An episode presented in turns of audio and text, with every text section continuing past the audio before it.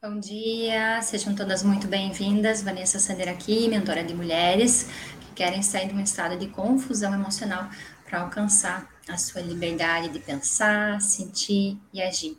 Lembrando que o objetivo desse quadro é responder perguntas que vocês enviam ao longo da semana a respeito de qualquer tema que tenha a ver com a emancipação emocional, que é realmente se tornar essa mulher emancipada e que constrói a vida dos seus sonhos. Essa semana a gente ainda está trabalhando com, a, com o aquecimento da jornada de emancipação, com a semana de emancipação emocional. Hoje a gente abriu o carrinho para mentoria. Então, se você está buscando sair de um estado de, conf, de confusão emocional, lembre que o objetivo da mentoria é realmente acompanhar vocês ao longo dessa jornada, para que lá no final vocês se sintam livres, é, seja na tua forma de se expressar, na tua forma de pensar, sentir e agir. Então, ao longo da mentoria, a gente trabalha com esses três pilares da emancipação emocional. E se de repente você está caindo de paraquedas aqui não sabe nada sobre isso ainda, lembre que tem o teste para você descobrir em qual momento que você se encontra dessa jornada, se você já está, se você está no primeiro pilar, no segundo pilar ou no terceiro, não tem nada de certo ou errado sobre isso, mas o objetivo desse teste realmente é entender qual, né, qual qual perfil comportamental você está hoje enquanto mulher e qual que é o percurso que você precisa conduzir aí. E lembrando, então, que dentro desse quadro da segunda-feira, vocês podem enviar perguntas ao longo da semana. A gente continua tendo as lives na sexta-feira. O objetivo da live de sexta-feira é aprofundar um tema específico. E aqui nesse quadro, especificamente, responder as perguntas de vocês. Vocês podem perguntar ao vivo, vocês podem enviar as perguntas, como ficar melhor. Algumas perguntas da semana passada ficaram em aberto e eu vou começar justamente por essas e elas têm a ver com relacionamentos, algumas perguntas a respeito de relacionamento. E a primeira delas foi é, que uma, uma pessoa se queixou que ela já terminou um relacionamento há mais de um ano, mas ela se sente realmente ainda muito vinculada a essa pessoa, ok? Então, se você aí está me assistindo e você também terminou um relacionamento, mas você ainda se sente vinculada com essa pessoa, a gente vai começar respondendo essa pergunta aqui.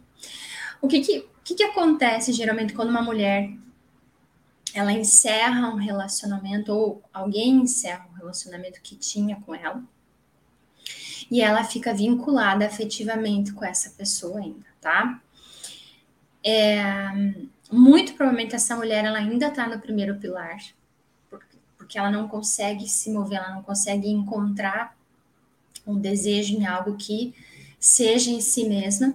Então, essa relação que ela vivia muito provavelmente quando ela começa a trabalhar o autoconhecimento dela, quando ela começa a entender a si mesma, ela também começa a admitir que em muitas situações elas nem amavam efetivamente essa pessoa, ou não era o amor que movia o apego, tá?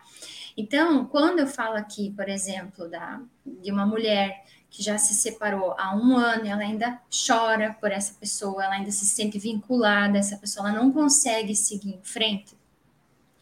Muito provavelmente ela está apegada ainda às expectativas que ela tinha daquela relação ou de como aquela relação deveria se desenvolver.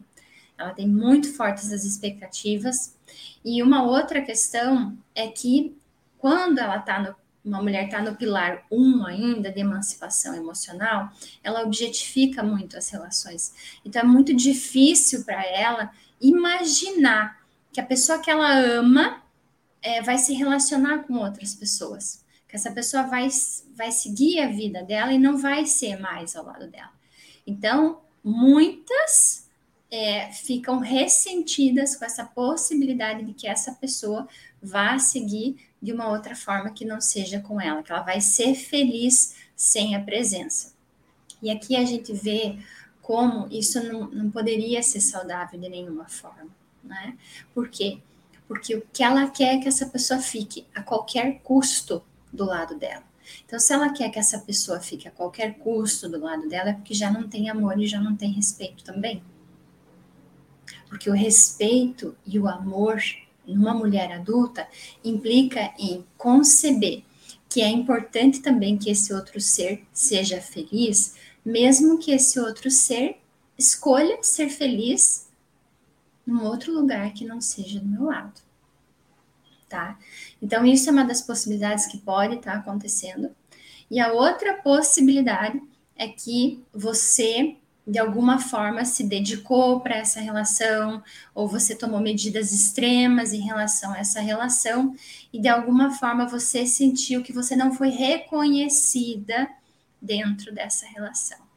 Em ambas essas situações, mesmo se você está vinculada com as expectativas e objetificava muito essa relação, ou se é esse segundo caso que eu estou falando aqui, em que você é, se desgastou muito para que essa relação desse certo e você sentiu que você não foi reconhecida, ambas primordialmente estão esperando o quê? Algo para si mesma. Percebem? Estão querem, existe uma necessidade interna sua que você sente que não foi atendida. E em ambos os casos, qual que é a única forma que você vai poder conduzir um término de uma forma saudável? Com gratidão. E gratidão implica o quê? Implica no entendimento de que você tomou decisões enquanto mulher, enquanto adulta, em relação a esse relacionamento, assim como essa outra pessoa com a qual você conviveu e compartilhou os teus momentos também tomou as decisões dele. Você não é responsável pelas decisões que ele tomou e ele também não é responsável pelas decisões que você tomou. Agora, se em algum nível você necessita de um reconhecimento, você está querendo algo além. Se você não teve já na relação, muito provavelmente não vai ser no término que você vai ter. Então, esse reconhecimento, a saúde aqui, a resolução vai vir quando? Quando você reconhecer a tua necessidade que não foi atendida a respeito desse relacionamento que encerrou. Aí sim, através desse entendimento, você vai conseguir é, passar por esse processo num tempo que seja saudável, sem que isso comece a prejudicar e amarrar a sua vida.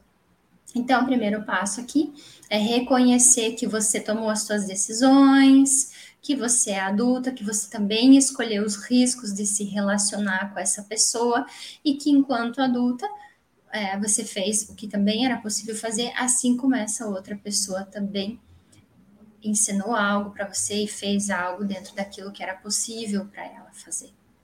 Ok? Então, essa seria a melhor forma. E, logicamente, que às vezes, quando se você está muito num, num, pilar muito se infantilizando muito em relação a um homem ou em relação a uma relação, você pode, por exemplo, às vezes utilizar a tua tristeza, a tua estagnação como uma forma de punir esse homem que você ama, tá? Então, lembrando de novo, por que que objetifica? Porque não respeita o ser que essa outra pessoa é. Então, mesmo quando você fica embotada afetivamente, você fica de repente usando esse término para reforçar uma imagem de que os homens não prestam, por exemplo, você acha que você está punindo as outras pessoas, você está punindo a si mesma.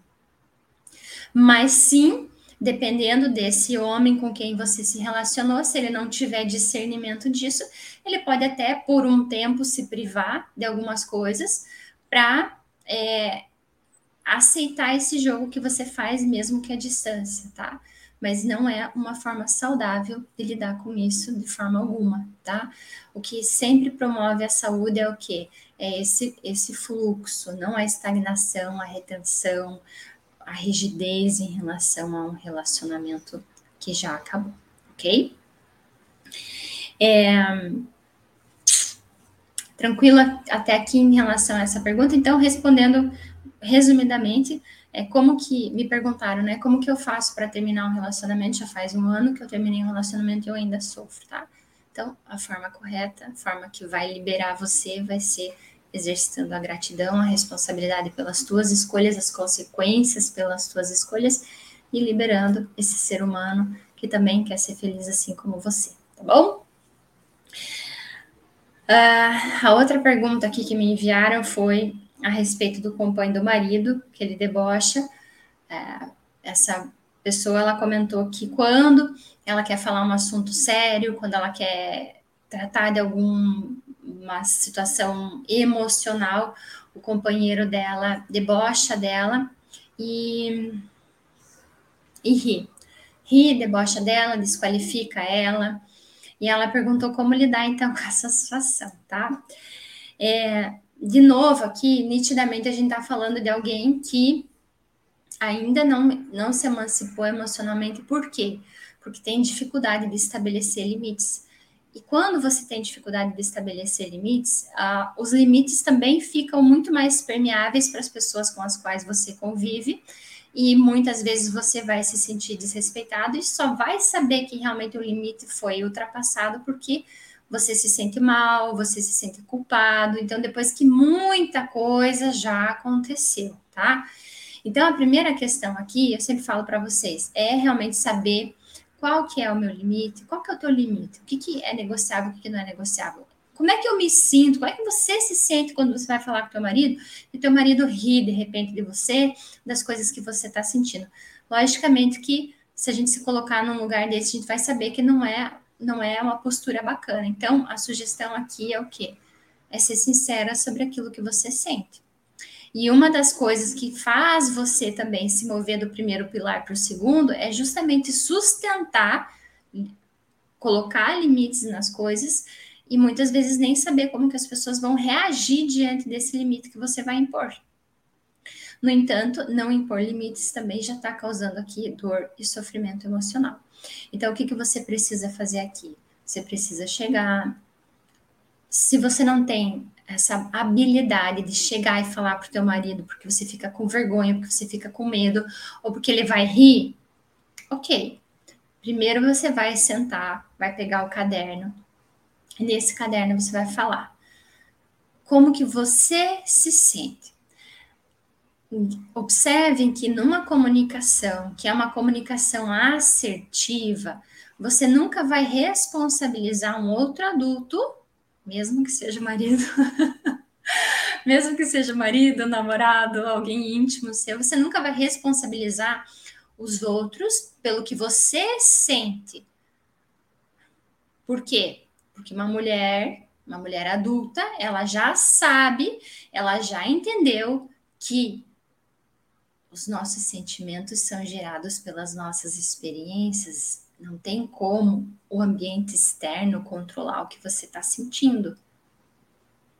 Só você consegue desenvolver isso. Então, você, uma mulher adulta, não responsabiliza o meio, o marido, quem quer, nem o marido, como eu brinquei, sobre o que está acontecendo. Ela toma isso como responsabilidade sua, mas se vulnerabiliza. Ok, então você vai se vulnerabilizar como? Vanessa, eu nunca falei com meu marido sobre isso, eu nunca disse para ele que de repente eu não gosto disso para tudo tem um começo. Então, como que você pode começar? Você pode fazer um script de como que você se sente. De repente, você poderia fazer uma sugestão de como você gostaria que ele se portasse diante dessa situação.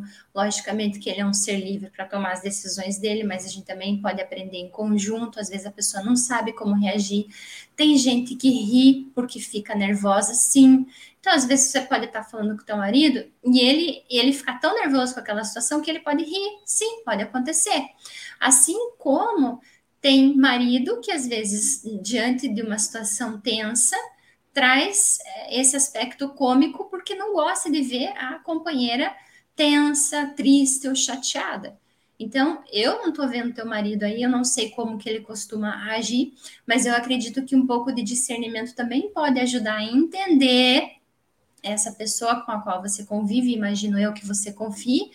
Então, isso também é importante. Não, não simplesmente você dizer, ah, você ri de mim, você deboche de mim, porque você é chato, ou porque não sei o quê, porque olha o que você está causando para mim, isso sempre vai levar para uma espiral descendente que não vai ajudar você a crescer, não vai ajudar o teu companheiro a crescer e não vai ajudar a relação a crescer, porque são três coisas distintas aqui. Então, o que vai ajudar aqui é você estruturar isso de repente numa conversa, falar, olha, escreve lá no papel como que você se sente, como que de repente você quer que ele haja diante daquela situação. E também se permitir questionar se dentro do que é o perfil do teu companheiro, o que, que de repente pode ser é, viável ou não, porque às vezes você está num pré-julgamento porque você está ferida e aquela situação ela, ela ganha um aspecto dramático além do que é o necessário, né? Quem nunca fez drama que atira a primeira pedra, né? Então, esse entendimento aqui ele é necessário, essa leitura. Então, a racionalidade, em algumas, dentro de um, de um aspecto de emancipação emocional, ela é muito necessária. E não simplesmente assim, ah, é porque doeu, porque como é que é, porque o que, que ele, ele não, não quer saber dos meus sentimentos. Então, essa, esse exagero, essa polarização da análise do comportamento do outro não vai ajudar vocês a crescerem individualmente nem como casal. Precisa ter um pouquinho de calma e também às vezes vai precisar que você arrisque. E como é que você vai arriscar? Se expondo um pouquinho mais, chamando marido, olha, olha só, quando eu quero falar um assunto sério com você, quando eu quero me expor, geralmente tem acontecido de você rir, e quando você ri, eu fico. Fica como? Como é que você fica? Ah, eu fico receosa, eu fico desconfiada, eu fico pensando, será que eu vou poder confiar nesse homem ou não? Então, essas coisas você pode sim falar. Isso faz com que eu me sinta insegura. Será que nas próximas vezes que de repente eu falar um assunto sério com você, você pode é, simplesmente me ouvir, ou você pode me abraçar e dar um direcionamento? Porque sim, às vezes você está tendo uma, uma expectativa específica a respeito de como o outro deve se comportar. De repente você quer um abraço nesse momento. Não tem como a outra pessoa saber que você quer aquilo naquele momento e como que isso precisa ser, exceto se você falar. E isso é uma coisa assim que eu vejo demais todas vocês fazendo, não falando o que estão sentindo, não não expressando diretamente o que está acontecendo com vocês ou quais as expectativas de vocês e querendo que o companheiro entenda isso, que ele saiba. Isso ele não vai saber, não tem como ele saber, ele não está dentro de você. Imagina eu converso com tantas mulheres, cada uma tem demandas diferentes, nunca uma demanda vai se repetir. E assim é, ele tenta ler dentro do geral, mas ele não é adivinho. Então, precisa aprender a ficar confortável com falar e principalmente ficar confortável em falar o que gera desconforto para ti. E entender que quando tem esse ambiente de amorosidade, quando tem esse ambiente de respeito, e como eu falei, imagino eu considerando aqui uma relação saudável em que você tem um nível de confiança nessa pessoa com a qual você convive, é justo que você também dê esse voto de confiança. E como é que esse voto de confiança é dado? Falando aquilo que você está sentindo e deixando a pessoa livre para ela também, para ver como que isso vai acontecer, ok? Mas pode ser que, como eu falei, essa pessoa não tenha ideia do que está acontecendo com você, e é o que geralmente acontece muito. A pessoa não, não sabe o que está acontecendo, não, não sabe como agir, e acaba tendo essa impressão equivocada. E aí, o que, que é pior, né? Além de ter uma, uma impressão equivocada daquela situação, você ficando em silêncio, você fica em silêncio, mas dentro de você os pensamentos não param nunca. E aí você fica criando julgamentos a respeito do teu marido, a respeito do comportamento dele, sobre o que ele fez, sobre o que ele não fez, e você começa a ter planejamentos, você começa a pensar coisas excluindo ele e procurando soluções que não envolvam mais essa intimidade na relação. Então, a intimidade não é não é simplesmente só o sexo, mas é também você se sentir confortável para você falar sobre qualquer assunto e sentir que isso vai ser acolhido. Mas isso é uma coisa que é construída diariamente por você e por ele também. Então vai precisar aí dos dois para trabalharem aí em conjunto, ok? É... Outra pergunta que me enviaram aqui é que essa essa mulher ela ela ela é noiva e é o noivo dela ele sofreu um processo de luto. Ele perdeu alguém que ele gosta muito há um determinado tempo atrás e ela percebe que ele está muito triste. E isso não acontece só em relação a, ao luto né mas já aconteceu muitas vezes, ah, às vezes a pessoa perdeu um emprego, né, ela foi demitida, ou ela sofreu um acidente, ou ela perdeu algum familiar, ou perdeu um amigo, ou é, enfim. E aí ela quer saber como que ela pode ajudar o marido dela em relação a esse sentimento que ele tem, porque no julgamento dela ele já deveria ter elaborado esse luto. Ele já deveria ter superado isso. É, bom, primeira questão aqui que é, é, difícil de fora alguém determinar o que, que seria um, um processo de luto normal, né? Mas enquanto enquanto esposa, enquanto companheira, enquanto alguém que ama essa outra pessoa, porque às vezes isso pode valer até para um, um amigo, para uma amiga. Como que a gente é, vê de repente alguém passando por uma situação dessas e a gente pode não atrapalhar, porque às vezes não atrapalhar já é uma grande coisa, né? Então aqui ela observa o, sofrimento dele e ela gostaria de poder ajudar ele de alguma forma. Até aqui tudo bem. Quando já entra num campo em que você diz que o tempo, isso, isso, aquilo, porque deveria ser assim, deveria ser assado, aí já entrou num aspecto de julgamento. E o julgamento ele não é saudável para as relações. Então, qual que seria a sugestão que eu daria para você nessa situação, né? Porque sim, como eu falei, você convive com a pessoa, você ama a pessoa, você quer ver a pessoa bem. Só que esses movimentos também de, de, luto, de aprendizados, ou como eu falei, perder um emprego, alguma coisa assim, eles fazem parte da vida e também vão fazer essa pessoa crescer e amadurecer emocionalmente. E o julgamento, ele meio que tira essa, essa dignidade, esse respeito é, na forma de olhar, de encarar essa pessoa que está passando por esse processo. Então, o que eu sugeriria aqui para ti, primeira coisa, é você acolher olhar para o seu marido, você pode fazer um exercício com os olhos fechados, se você quiser, mas você olhar para ele e você olhar para a decisão que ele toma e você dizer para o teu coração que está tudo certo, que está tudo bem, que você vê, você vê pelo que ele está passando, que você vê o que está acontecendo, mas que é, ele ainda assim tem lugar aqui no teu coração e que ele vai dar conta do que ele está passando. É, dentro das constelações familiares, a gente fala que ah, só tem uma ajuda boa, né? Que é aquela ajuda que é solicitada. Se uma ajuda ela não é solicitada, tem que se ponderar muito a respeito desse movimento para entender o que, que, né? Primeira pergunta, o que, que realmente está movendo você a querer ajudar?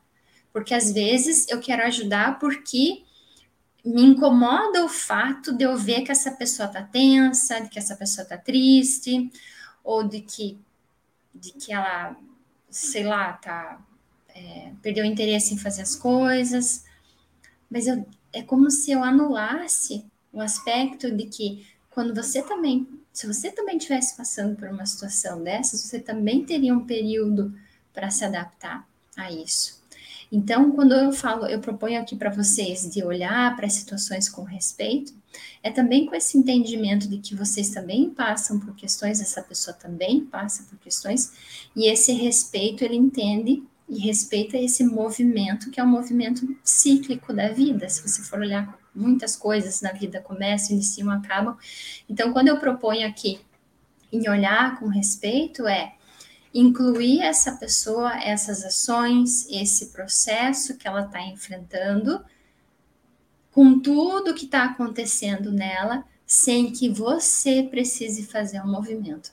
Então, se de repente você está assistindo essa live aqui e o teu marido está passando por isso, ou vocês estão vivendo alguma coisa semelhante, a primeira pergunta que precisa ser feita para ti é: para que que eu quero fazer isso? Para que que eu estou em julgamento? Para que que eu, o que que, aonde que eu, onde é que essa ação vai me levar? Porque se for uma uma ação ah, eu quero fazer isso porque eu não aguento ver ele triste, como às vezes acontece. Quando eu pergunto, ah, mas por que você quer fazer isso? Ah, porque eu não aguento ver ele triste. Não tem respeito. Então, volta aqui e o que você precisa fazer do seu lugar é aprender a olhar para o teu marido com respeito, com dignidade e com a força que ele tem para lidar com as coisas que dizem respeito a ele. E não é um exercício fácil. Você vê alguém que você ama passando por uma coisa que é difícil para ela. Mas com certeza vai dar muito mais dignidade para você, para ele e para a relação de vocês quando você fizer esse exercício de recuar um pouquinho, mas colocar ele no, no teu coração, entendendo que isso também vai passar, ok? É, Logicamente que os exemplos que eu utilizei aqui hoje, eles são direcionados a relações que são relações saudáveis. Não era meu objetivo aqui tratar hoje é, relações tóxicas, né, relações é, que não são saudáveis. Então, dentro desses exemplos que eu procurei dar aqui, vocês levem em consideração, então, que a gente está trabalhando com relações que são relações saudáveis são relações que têm troca equilibrada, que essa troca é uma troca positiva. E o que, que é uma troca positiva? Em que os dois estão nutrindo sempre essa relação de uma forma equilibrada, de uma forma positiva, com carinho, com conversas, com respeito. Uma relação que não seria uma relação saudável, ela é uma relação que às vezes até tem trocas, mas são trocas negativas, em que tem competição, em que se desqualifica o companheiro, em que busca ser muito mais o controle da pessoa, né, a manipulação da pessoa para que ela satisfaça as tuas necessidades. Então isso não seria considerado uma relação saudável. E sim, é possível e sim, muitas pessoas se mantêm numa relação que tem troca negativa, porque de alguma forma a troca acontece. A troca ainda está acontecendo, mesmo que de uma forma negativa. Então, ainda existe o reforço, que a gente chama em psicologia comportamental. Ainda existe, a, a pessoa sente que está recebendo alguma coisa, mesmo quando esse recebimento é de uma troca negativa, ok? É, e uma última coisinha que eu queria só mencionar aqui que uma mulher escreveu para mim que ela luta, né? Ela escreveu para mim que ela luta e que ela tá cansada de lutar pela relação, que ela tá cansada de ser guerreira. É, e isso é o oposto de uma relação equilibrada. Então, muito provavelmente essa mulher aqui, ela talvez está assumindo o lugar de mãe, ou está assumindo um outro papel que não condiz a um papel de companheira um papel de companheira é um, um, papel de igual. Então, como eu falei, eu dou, mas eu recebo também, e existe equilíbrio entre esse dar e esse receber. Quando você sente que você está, como ela usou a palavra, é, usou a palavra, é, eu estou cansada de ser guerreira. Que bom que você está cansada, porque acho que está na hora de cansar mesmo. E, e às vezes esse cansaço teu é que vai fazer você se movimentar para alguma coisa que seja mais saudável para ti. Agora, o que, que não vai ajudar aqui, tá? E acontece muito também, é responsabilizar o companheiro. Né? Ah, porque ele que isso, porque ele que aquilo, porque ele que é difícil, porque ele que tem vícios, porque ele tem hábitos ruins. Qualquer coisa que seja, essa mulher aqui que faz isso, que relata um relacionamento dessa forma, ela está esquecendo de uma coisa. da escolha dela, do poder que ela tem de escolha, do poder que ela tem de fazer da vida dela o que ela bem entender, inclusive estar ou não estar mais dentro desse relacionamento. Então, se você realmente se sente cansado, você sente que você tem que estar lutando é, em relação a essa relação, a primeira pergunta aqui seria: o que, que faz com que você precise lutar por essa relação? Porque, por mais difícil que seja admitir isso, é muito mais sobre você do que sobre ele. Porque quando você olha lá para trás, no início do relacionamento, no início do namoro, muito provavelmente essa pessoa já era assim. Muito provavelmente essa pessoa já se mostrou assim. E o que que fez você ficar? O que que faz você ficar? Então nisso entra a tua responsabilidade. E sobre isso você sempre pode fazer alguma coisa. Ok? Pessoal, obrigado pela presença de todas vocês. Essas eram, essas eram as perguntas que eu tinha anotado para hoje, para esse tema aqui. Lembrando que toda segunda-feira, então, eu faço aí, é, respondo as perguntas que vocês enviam para mim. Então, mandem as perguntas de vocês, perguntem, e com o tempo eu também posso ir melhorando aqui o, a, conteúdo que eu entrego para vocês. E na sexta-feira, lembrando, a live de sexta-feira ela tem um objetivo diferente da live de segunda. E o objetivo da live de sexta-feira é aprofundar um tema específico a respeito aí de, das ferramentas, habilidades que vão levar vocês para uma, para uma emancipação emocional, tá bom? Valeu, valeu, Sorteia. Acho que é a amiga, a Isabel, né? É, Isabel, você? Obrigada, tá? Obrigada também, tio, que eu vi que você tá por aí. Um abração para todo mundo e até até ao longo da semana a gente vai conversando aí pelos reels, pelos stories, tá bom? Beijo para todas, fiquem bem. Tchau, tchau.